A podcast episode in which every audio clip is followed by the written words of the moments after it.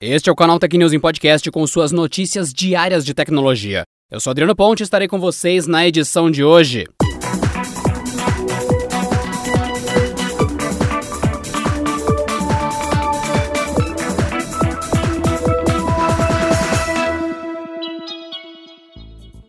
A Apple anunciou nesta sexta-feira, dia 6, os preços para os modelos da linha iPhone 12 no Brasil. Os valores partem de R$ 6.999 e vão até R$ 13.999 de acordo com o modelo. Há a opção de desconto de 10% no pagamento à vista. A pré-venda dos novos iPhones começa no próximo dia 13 de novembro, com entregas previstas para o dia 20 do mesmo mês. Data prevista para a chegada dos aparelhos ao mercado. Todos os modelos chegam às lojas no mesmo dia, diferentemente do que aconteceu nos Estados Estados Unidos e alguns outros países. Vale lembrar que o aparelho não inclui um carregador na caixa, apenas o cabo de recarga USB tipo C para Lightning. A empresa, porém, reduziu o preço de tabela do carregador de parede de 20 watts. O acessório que antes custava 219 reais, agora é vendido na loja online da fabricante por 199 reais. Na direção contrária, os cabos tiveram um aumento de preço com valores a partir de 219 reais contra os 149 reais cobrados anteriormente.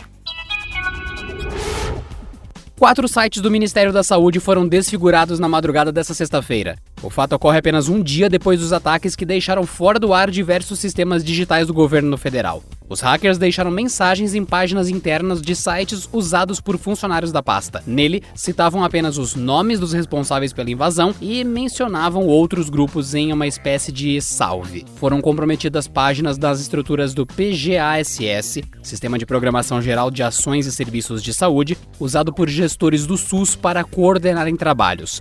Outras estruturas atingidas foram a do ECAR, uma plataforma voltada para avaliação de gerenciamento estratégico, do CISREBRATS, que divulga estudos sobre tecnologias voltadas ao atendimento de pacientes, e do BSE, que divulga boletins e despachos aos colaboradores da pasta. Pelas redes sociais e em contato com jornalistas, o grupo Cyberteam assumiu a autoria das desfigurações, mas sem falar mais sobre o assunto. Ainda que esse ataque ocorra de forma simultânea à onda de ataques que atingiu o Supremo Tribunal de Justiça, o próprio Ministério da Saúde e outros órgãos do governo nos últimos dois dias, não há relatos de conexão entre este e os demais incidentes. O sistema do Bradesco vem apresentando problemas na tarde desta sexta-feira. Relatos de dificuldade de acesso tanto no site quanto no aplicativo chegaram a um nível alto no site Down Detector, que identifica falhas em sites e serviços de diversos tipos. A questão, aliás, parece atingir todo o território brasileiro. Normalmente, as reclamações registradas no site, que tem foco em mostrar quantos usuários tiveram dificuldade para acessar um serviço, fica em menos de 10 a cada 15 minutos para o Bradesco.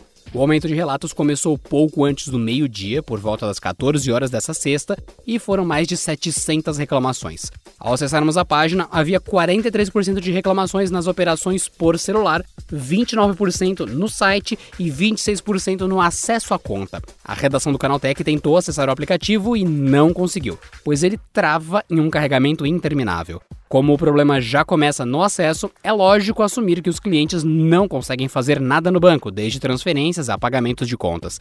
Entramos em contato com a empresa para questionar se o problema é conhecido e se o Bradesco já trabalha em uma solução. O banco não se manifestou até a publicação desse podcast.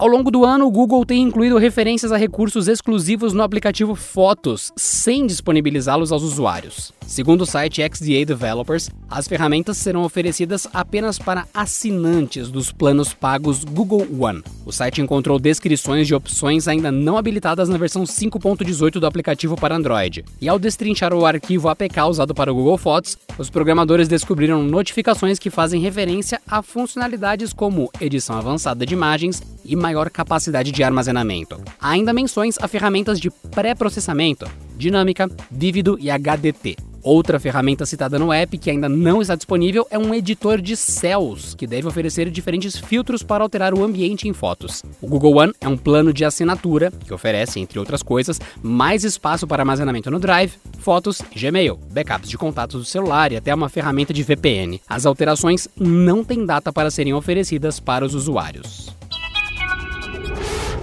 Quem for comprar um Xbox Series S, pelo visto terá a mesma preocupação daqueles que têm um Xbox One. espaço. Isso porque alguns jogos para o novo console terão o mesmo tamanho da versão para o Xbox Series X, que será notadamente superior e com muito mais detalhamento gráfico. Esse será o caso, por exemplo, do aguardado Call of Duty Black Ops Cold War, que ocupará 136 GB, o que dá pouco mais de um terço dos 364 GB disponíveis no Series S. Para efeito de comparação, as versões do game para o PlayStation 4 e Xbox One ocuparão 95 e 93 GB, respectivamente. Já para o PlayStation 5, ele ocupará 133 GB, e a versão para PC, algo na casa dos 125 GB. Isso sem incluir os 35 GB do modo multiplayer instalado à parte. A Activision diz que os jogadores podem optar por desinstalar certos modos de jogo, como zombies, para economizar espaço nos novos consoles. Mas de todo modo, essa preocupação de espaço é impressionante e preocupante. O preload de Call of Duty Black Ops Cold War começou nesta quinta-feira, dia 5, às 14 horas no horário de Brasília. Para os videogames de nova geração, o download poderá ser feito em 13 de novembro. E por hoje é só, pessoal. Nos vemos na próxima segunda-feira em mais uma edição do canal Tech News e Podcast. Ótimo fim de semana, bom descanso e até lá. Esse episódio contou com o roteiro de Rui Maciel, edição de Gustavo Roque e editoria-chefe de Camila Rinaldi.